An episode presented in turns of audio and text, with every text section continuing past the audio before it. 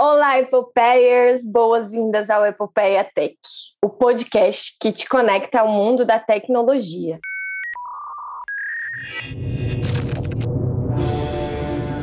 Epopeia vem do grego epos. Na literatura, representa poemas épicos, feitos extraordinários. Para nós mulheres, epopeia tech significa a vontade de ocupar espaço e ousar dentro do mercado de tecnologia. Temos uma missão construir uma rede de apoio para mulheres que atuam ou querem atuar nessa área predominantemente masculina. Apoio D1 Jornadas Digitais, Exenvia Company. Aqui é a Marina Mendonça e o tema do dia é apagão de profissionais na área tech.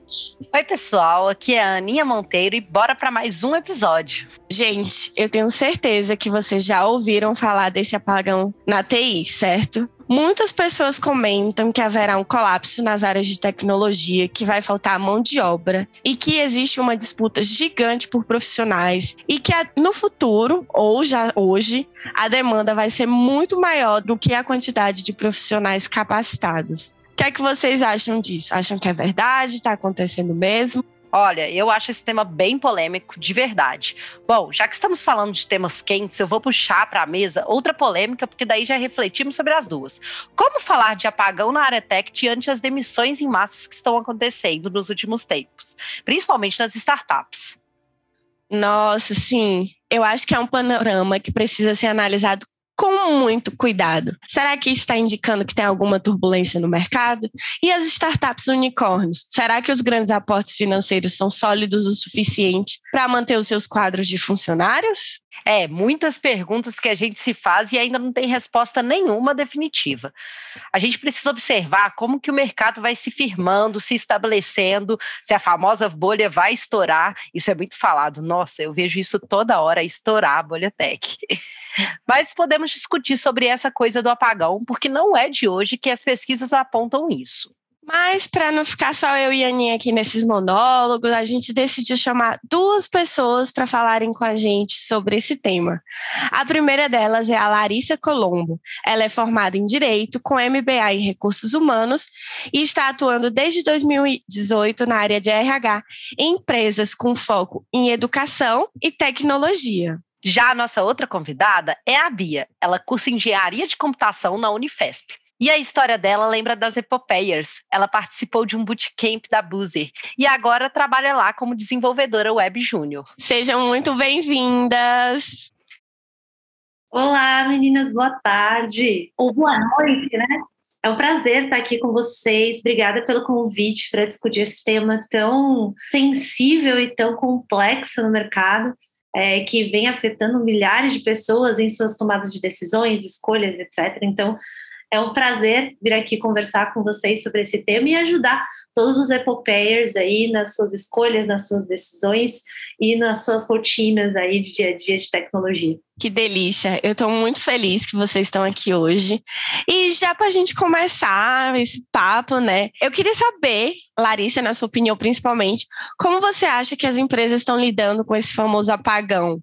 Isso é uma coisa do futuro, ou no fim do dia já está aqui e as empresas já estão com dificuldade em reter ou contratar os profissionais? E quais são as principais é, atividades que as empresas podem fazer também para minimizar isso? Uau, muitas perguntas, várias, poucas respostas, mas consigo te trazer alguns insights bem bacanas aqui. Acho que a primeira coisa é trazer um dado mais concreto, né? Quando a gente fala de apagão, é, saiu um estudo da Brascom, que é a a Associação das Empresas de Tecnologia da Informação e Comunicação, que diz que em 2025 vão ser criados 700, até 2025, né? Vão ser criados 797 mil novos postos de trabalho na área de tecnologia. Quando a gente para para analisar a capacidade educacional de tecnologia no Brasil hoje, a gente até 2025 vai formar mais ou menos 270 mil profissionais em tecnologia. Então, quando a gente fala, né, pegando esses dois dados, quando a gente vê essa diferença, né, esse delta que vai ficar de profissionais na área tech, isso já nos faz pensar em alguns aspectos de que a gente vai ter uma lacuna de quase 500 mil profissionais na área de tecnologia que não vão conseguir ser preenchidos. Ou seja, né, é, se a gente quer, enquanto empresa de tecnologia, e falando muito da Boozer, que pensa mais a longo prazo, se a gente quer mudar esse cenário e não sofrer tanto com esse apagão de profissionais na área de tecnologia, a gente já precisa mudar a partir de agora. A gente já precisa pensar em soluções de agora, no agora, para que aí a gente consiga ter profissionais mais capacitados e mais adequados ao nosso ambiente. Falando da parte de formação de profissionais, tem mais ou menos dois anos que a Boozer já vem trabalhando com hackathons, bootcamps, tudo pensando é, na formação desses profissionais. Inclusive, eu queria até trazer e ouvir a voz da Bia, né? É, Bia é, é uma ex-boozer camper e já está trabalhando conosco aí já tem um tempo.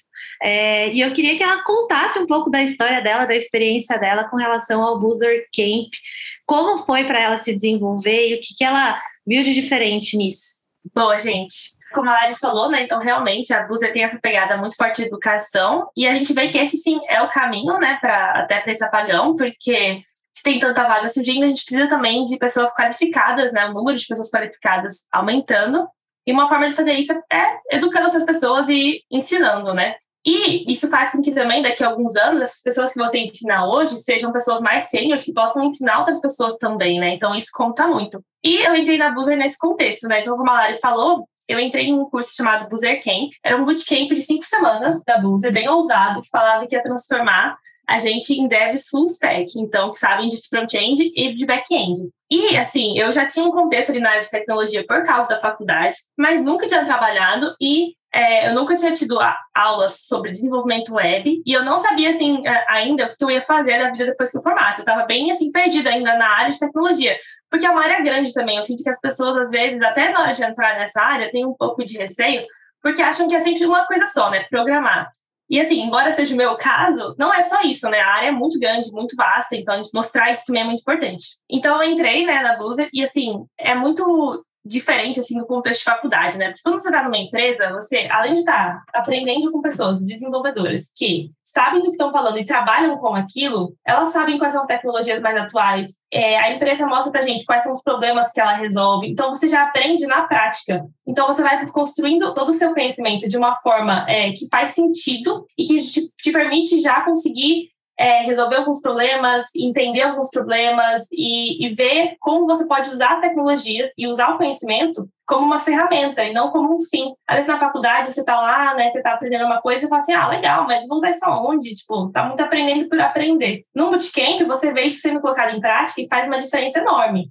Além de, claro, você ter desenvolvedores super competentes e super dispostos a ensinar, compartilhar esse conhecimento, né? Então, é uma forma de aprendizado, assim, que, sério, faz muita diferença para mim, assim, fez muita diferença e o apoio que eu recebi, nossa, isso foi sensacional para o meu crescimento, sabe? Então, eu super falo para as pessoas, assim, se tiverem oportunidade de participar de bootcamps, participem, porque vale muito a pena. E agora a gente resolveu dar uma mudada aí, né, é, no nosso programa de bootcamp e a gente criou o Boozer Tech, né?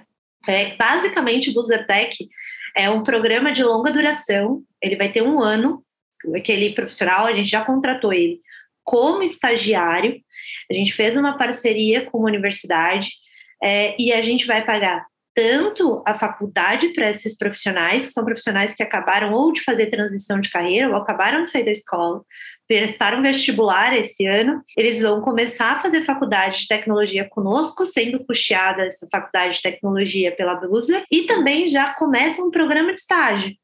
Né? E aí, nesse um ano, além de eles já terem o conhecimento acadêmico, eles também já vão ter o conhecimento prático, que a gente une os dois melhores do mundo, né? O acadêmico na parte didática de conteúdo e a parte prática também. Além de os estagiários já serem remunerados por isso. É, eu acho que informação é sempre muito importante a gente ter, né? Enquanto profissionais de RH, a gente precisa saber o que o nosso público quer. E aí, falando do nosso público, eu estou falando das pessoas que trabalham aqui dentro da Boozer e estou falando também com relação a várias pesquisas e várias informações que tem disponíveis aí no mercado. Mas falando do meu contexto atual, do nosso contexto de Boozer atual, é, eu acho que o primeiro ponto, né, de fato, você dar ferramentas e dar um propósito para aqueles profissionais. Isso é de extrema importância. Acho que um segundo ponto também que é super importante é desafiar cada vez mais esse profissional, trazendo cada vez mais tecnologias de ponta, tecnologias que são novas, que são precursoras ali, para que eles também se desafiem o tempo todo, né? Que eles estudem, que eles corram atrás é, de novas oportunidades. Acho que tem um outro fator também que é super importante, que é o reconhecimento e oportunidade de desenvolvimento, é, porque quando você fala de profissionais de tecnologia, a competitividade é gigantesca e a gente não compete só entre empresas brasileiras, a gente compete com o mundo hoje em dia. É, então, a gente precisa reconhecer os nossos profissionais, a gente precisa dar oportunidade é, de desenvolvimento. E acho que o mais fantástico, pensando na Boozer e acho que pensando em algumas startups que eu conheço, é você oferecer um ambiente seguro para discussão de ideias, para proposição de ideias, para que eles consigam, né, os profissionais consigam apresentar novas formas de trabalho, novas ferramentas de trabalho e que eles possam errar e com esses erros aprender também, o que é o mais importante. E, obviamente, também, né, não menos importante, ter benefícios competitivos, ter autonomia, ter flexibilidade, é, são temas que hoje, assim, a gente sabe que as pessoas querem. O problema é que as empresas, não em sua grande maioria, conseguem fornecer isso tudo para os profissionais. Então, aquelas que conseguem têm os melhores profissionais. É, eu acho que até falando em questão de modelo de trabalho, né? Eu acho que o home office é uma questão que as empresas têm que aderir, né? A gente vê algumas empresas ainda não querendo aderir a esse modelo, né? E para competir com o mercado internacional, assim, não tem como, né? Se você não permitir isso, né? E o que a Lari falou é muito verdade, né? uma cultura boa e um lugar que você vê que você pode crescer, isso é muito importante, né? Isso faz com que a gente se sinta satisfeitos e realizados profissionalmente. Então, você não tem que procurar fora, né? Se dentro você está sendo é, satisfeito nesse sentido, né? E eu acho legal também que a questão da educação, né, ela, ela ajuda muito na retenção também, porque se você pensa, você, por exemplo, a Buzi foi, me pegou, me ensinou tudo que eu sei hoje e me permitiu crescer até onde eu sei. Isso é claro que isso gera, tipo assim, um sentimento de gratidão, de querer, tipo, devolver de volta para a empresa, né? Que ela fez por mim nesse sentido, querer, de fato, fazer com que ela cresça, com que eu possa aprender mais. E agora, por exemplo, a gente tem uma outra turma né, nesse, no Buzertec, como a Lari falou, eu quero poder estar ali e ajudar eles, eu, eu, eu, gosto de ver eles crescendo.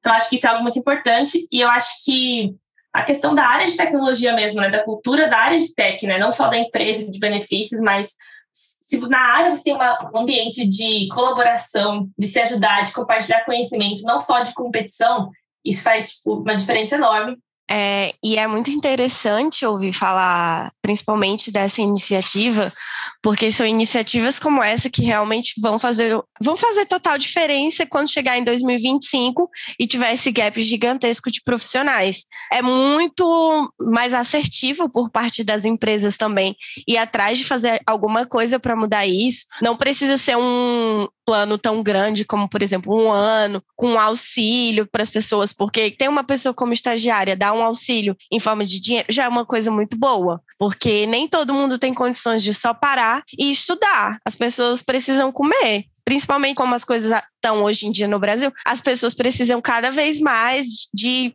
conseguir fazer tipo, mais de uma coisa, conseguir estudar, conseguir trabalhar. É, acho que a empresa tem que ver isso como um investimento, né? Que nem está com dificuldade de contratar no mercado, de achar profissionais especializados, você tem que investir em educação e investir neles. E você consegue, assim, os profissionais que você precisa, né? Então, de fato, você tem que tomar iniciativas para, dado o cenário atual, né? Não tem como ficar parado mesmo. É, inclusive, acho que eu estava até vendo, eu estava estudando um pouco sobre vocês também, né, meninas? Antes de vir aqui. E eu vi que vocês duas passaram por um processo de transição de carreira, né? Em tempos de adversidade, é, é importante, acho que a gente trazer essa fala, né, de movimentos de carreira, independente da idade, independente do teu contexto social. Hoje você tem vários acessos é, a ferramentas e plataformas gratuitas né, para se desenvolver, para conseguir eventualmente mudar de área se você não está satisfeito, às vezes, com a área que você estava de atuação. Então, são exemplos positivos como de vocês, como também de vários buzzer techers que a gente tem aqui. É, a gente tem, são, se eu não me engano, três garotas é, que passaram por um processo de transição de carreira, uma pessoa que era advogada e mudou para a área de tecnologia, uma professora de biologia que também fez um, um movimento de transição de carreira. Então, é se dedicar e buscar efetivamente o que você quer e o que você acredita para a tua carreira. Até porque cada um vai ser protagonista da sua própria carreira, né? É, não adianta esperar que as pessoas façam por você algo que você deveria fazer por você mesmo. Então, acho que o movimento é mais ou menos esse. E é isso aí, é por esse lado que a gente tem que seguir, né? E que as empresas têm que seguir também as pessoas. É, eu queria perguntar para vocês, mudando um pouco de assunto e entrando um pouco mais nessa questão do apagão mesmo, de que maneira vocês acham que esses dois últimos anos de pandemia influenciaram nesse tal apagão da tecnologia? Boa. É, acho que no Brasil, especificamente, houve uma aceleração na parte tecnológica, né? É, o que estava programado para acontecer para dois, três anos, anteciparam-se cinco, né? Com a pandemia. Então, basicamente, a pandemia ela acelerou a necessidade de profissionais de tecnologia para as empresas. Primeiro, porque muitas empresas é, não eram tecnológicas o suficiente e foram correr atrás do prejuízo com a pandemia. É, falando da, até da área de educação mesmo, né? Você tinha um ensino tradicional, você tinha as pessoas indo em sala de aula para aprender, e aí com a pandemia, portas se fecharam, estudantes sem aula, e eles tiveram que correr atrás desse prejuízo, né? Criando formas de avaliação diferenciadas, criando metodologias de avaliação diferenciada. Ó, oh, vou dar um exemplo de casa mesmo, né? Não estou falando nem minha sogra, ela é professora e ela teve que aprender a se virar para dar aula para crianças através da tecnologia. A professora do meu filho teve que aprender a chamar a atenção e influenciar as crianças para que elas prestassem atenção no conteúdo, na disciplina de maneira remota. Pode não ser um desenvolvedor, mas assim, eles tiveram que se transformar. Isso eu estou falando do básico. Imagina empresas é, varejistas, por exemplo, que tiveram que eventualmente criar aplicativos, e-commerces e etc. Então a demanda com certeza aumentou e o, o que já era a expectativa que já era alta, né, desse apagão de tecnologia, ficou ainda pior. É, eu acho que um outro ponto, né, além dessa questão, né, que to todas as empresas tiveram que se modernizar e entrar nesse mercado de tecnologia e ir atrás de mão de obra, eu acho que esses dois anos também teve um aumento muito grande da procura é, dos devs brasileiros pelo resto do mundo, né? Então, o mercado internacional, né? Então, a questão do home office, as empresas às vezes demoraram um pouco para se adequar, então eu acho que essa competição internacional ficou ainda maior, né, durante esses dois anos da pandemia, né? Fica mais difícil reter o dev aqui, né? Então, acho que isso foi uma, uma questão também. E até vocês estavam falando isso da questão da área da educação, né? Que é uma área à parte ali, assim, que eu acredito, eu vim dessa área, eu sou pedagoga de formação, eu vivi esse comecinho da pandemia aí com tudo explodindo. E eu, por ter, assim, uma proximidade maior com a tecnologia, eu tirei de letra. Agora, colegas meus não tiraram. E aí foi uma questão toda ali assim. Eu vi a demanda muito grande de profissionais, até se criando vagas profissionais que eu nunca tinha visto antes, para professores, para pedagogos que tivessem experiência com desenvolvimento, que é algo totalmente apartado. Então, eu acho que eu também, é, não sei se vocês viram muito isso, né? Larissa, inclusive, aí, assim, a procura por profissionais formados em alguma área também que soubessem programação para domínio da regra de negócio. Sim, e, e acredito que em pouquíssimo prazo, pouquíssimo assim, novas atividades profissionais vão surgir. Não duvido que muito em breve tecnologias e etc vão ser inclusas também em grades curriculares de cursos aleatórios, assim, não necessariamente voltados para tecnologia. Um curso de pedagogia, por exemplo, uma licenciatura, poxa, botam, vai ter básico de programação. Eu não duvido que a curto prazo isso aconteça. Eu acho que isso é muito verdade, assim, é, atualmente a gente está vendo para escolas, né, então infantil, né, primeira série, não sei se primeira série, mas fundamental 2 ali pelo menos, né, já tendo programação para as crianças, tem várias escolas novas de programação para criança, às vezes eu vejo no LinkedIn a oportunidade de ensinar programação para criança. A minha irmã, por exemplo, tem robótica na grade curricular dela. Então, acho que as escolas também já estão indo atrás desse, desse contexto, né? Porque realmente a área de tecnologia, acho que agora ela está sendo muito claramente vista como uma ferramenta para resolver problemas, e problemas de todas as áreas, né? Então, acho que com certeza vai virar algo assim que todo mundo vai ter, pelo menos o básico de programação, que nem é o inglês, né? A, a, língua, né? A segunda língua que todo mundo fala que era muito importante. Acho que a programação está virando isso, né? E só acrescentando, quando vocês falaram dessa aceleração do mundo da tecnologia que a gente viu graças à pandemia, tem um ponto muito importante, mas que eu estou falando muito, porque é uma dor minha. Por exemplo, eu moro em Fortaleza, eu moro fora dos centros tecnológicos do Brasil. E durante a pandemia, pelo fato de estar tudo remoto, as pessoas tendo que trabalhar home office, etc., abriu várias portas para as pessoas do norte e do nordeste, que geralmente não são contempladas, porque quando começam a abrir programas, é, capacitações, ah, você tem que ficar pelo menos três meses em São Paulo. Como é que a pessoa vai sair do Ceará, de Fortaleza, vai passar a se bancar três meses em São Paulo? Os custos de vida são diferentes, você está saindo de um lugar é, da sua casa, do seu conforto, para um lugar que você não conhece ninguém. Então, foi uma reviravolta que eu vi e que eu acho muito importante, que inclusive eu até comento sempre com as pessoas. Óbvio que é horrível ter tido uma pandemia, né? Quem não acha que é ruim, pelo amor de Deus, tá doido. Mas, assim, essa foi uma parte positiva que eu vi na minha vida e eu vi na vida de pessoas próximas também. Porque não foi só eu entrando no mundo da tecnologia, eu vi alguns amigos conseguindo entrar também, tendo essa oportunidade, coisa que jamais teria acontecido, sabe? Então, é, foi toda uma mudança em tudo do nosso dia a dia. Às vezes a gente nem se dá conta. E como a gente viu toda essa revolução na área de tecnologia, uma outra coisa que a gente está vendo muito é a necessidade da mão de obra na área, mas também uma alta taxa de turnover, principalmente como a Beatriz falou é, anteriormente, que os devs brasileiros que já tinham algum conhecimento iam tanto indo para a gringa. O que vocês acham que é possível a gente fazer para reter esses talentos, para melhorar as condições, talvez? As dicas para o pessoal que quer, que pensa como inovar para isso? Boa. Falando inicialmente de turnover, né? Para as empresas é muito importante se ater àquela questão que eu falei anteriormente da retenção de talentos, né? Desafiar os profissionais, trazer novas tecnologias, ter um bom clima de trabalho, isso é extremamente importante. Não adianta você ganhar bem se você vive num ambiente tóxico, porque a sua saúde mental ela não vai permitir que isso aconteça é, que você alavanque aí na sua carreira. Então, no aspecto corporativo, isso é muito importante para conseguir fazer com que um turnover não aconteça. Com relação aos profissionais de tecnologia, é, eu acho que o que eu sempre digo né, para os meus candidatos, avaliem as empresas que vocês querem trabalhar em termos de cultura. Né? Não adianta você ir trabalhar nos Estados Unidos se sua cultura não der match com a cultura das empresas americanas ou com as empresas inglesas, alemãs e etc. Por quê?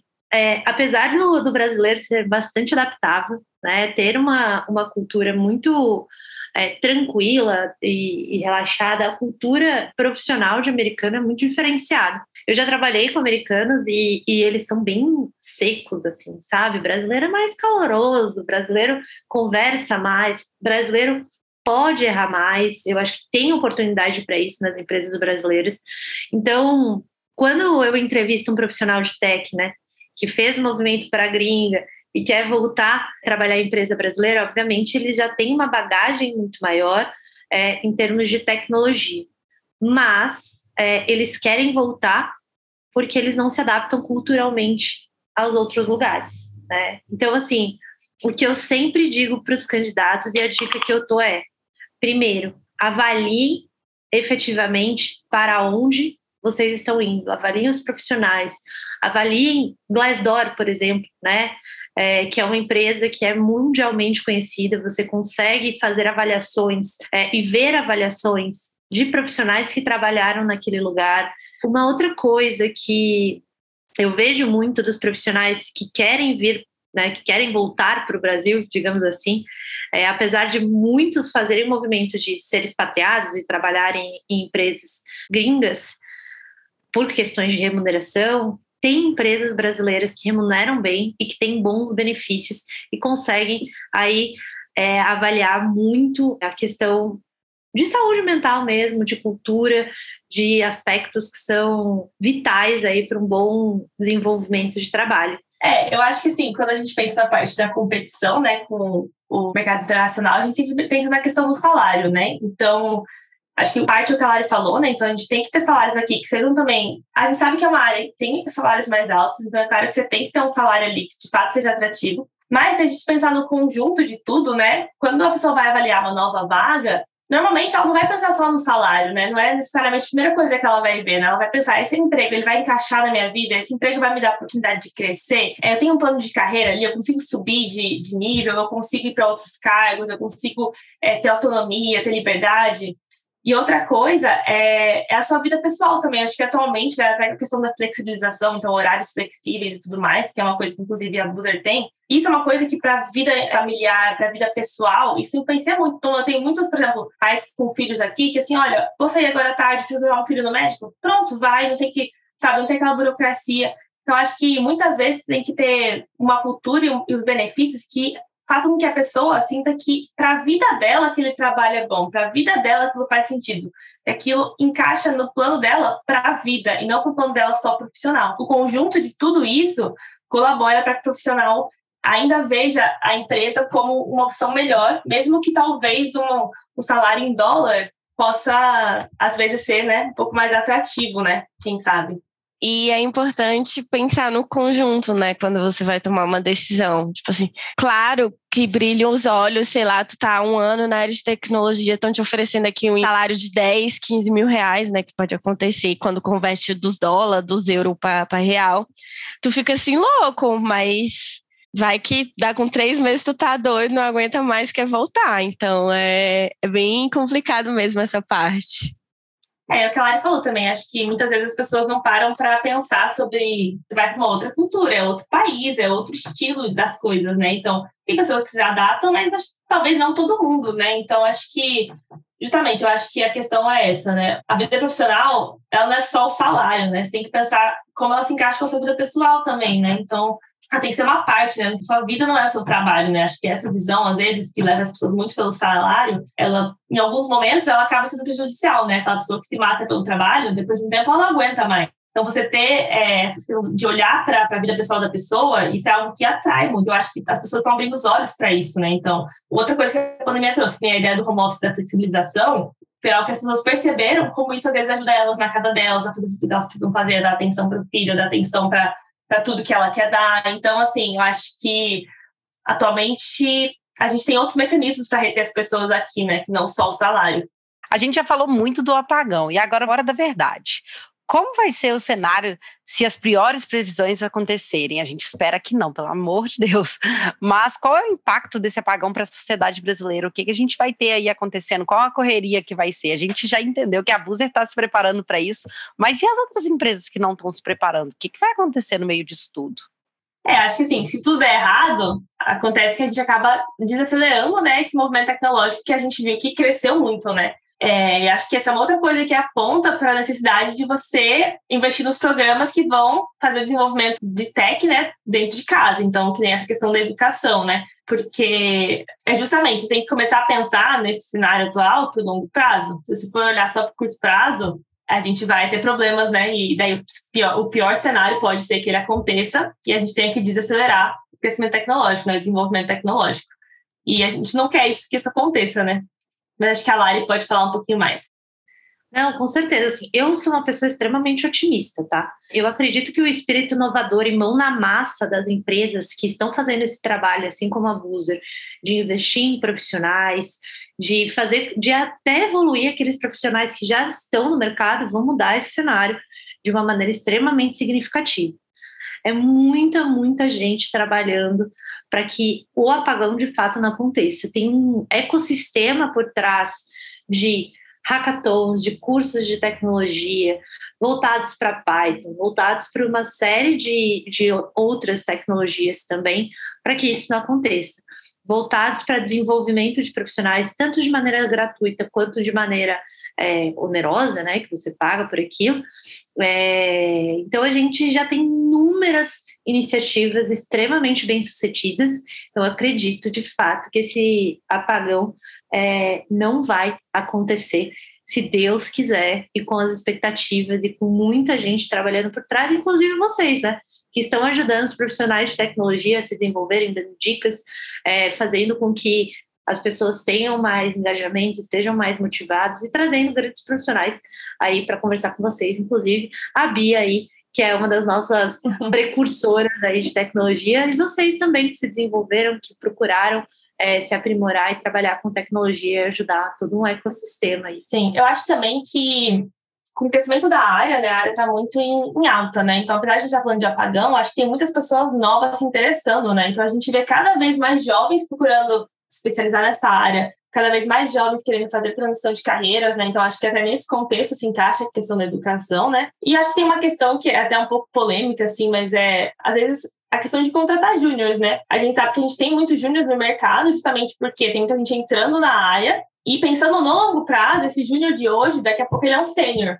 Então, assim, eu acho que a gente tem que pensar que a gente tem muito espaço na área e a gente tem muita gente nova querendo começar. Então, talvez não só formar, mas incentivar as novas pessoas, é, pegar os dev seniors, dar cursos, incentivar as pessoas que estão na área a, de fato, compartilharem conhecimento, seja num curso, seja online, seja escrevendo artigos, seja dando palestras, seja participando de eventos, né?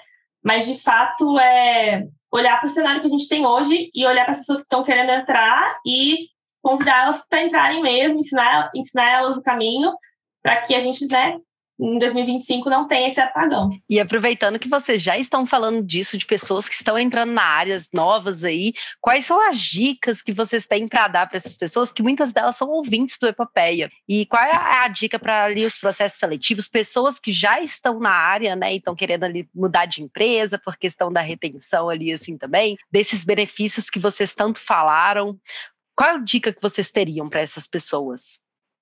É, a primeira coisa, procurem onde está a rede de profissionais de tecnologia que possam te ajudar a se desenvolver na área. Né? Acho que esse é o primeiro ponto. Você é protagonista da sua própria carreira, então você que tem que correr atrás, desenvolver, de estudar, de entender o mercado, de saber quais são as novas tecnologias, se aprimorar, e etc. A primeira coisa que a pessoa tem que fazer, se ela quiser fazer um movimento de carreira, é entender onde estão as vagas. Né? Acho que esse é o fator mais importante.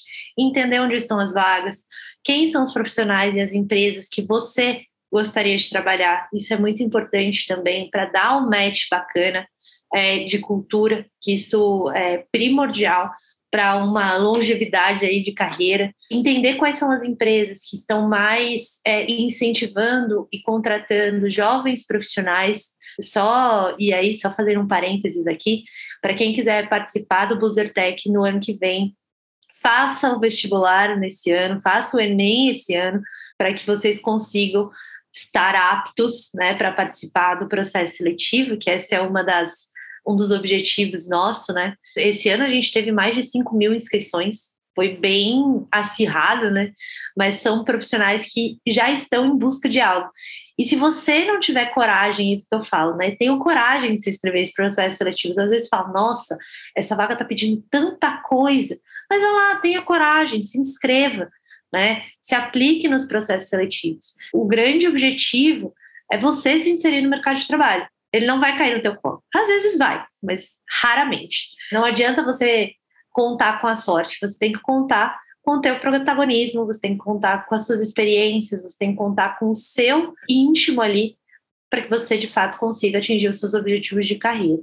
Estudem sobre o processo seletivo, estudem sobre a empresa, entendam quais as tecnologias que a empresa utiliza para que você tenha mais familiaridade durante o processo, porque não é incomum em processos seletivos de tecnologia ter uma fase ali avaliativa é, de testes e etc. Então se preparem, conheçam as empresas, vejam quem é o CTO, veja se o CTO já fez alguma entrevista, algum podcast, já conversou com alguém, se tem alguma ferramenta que ele já compartilhou. Hoje, grande parte das empresas disseminam abertamente quais são as tecnologias que elas usam.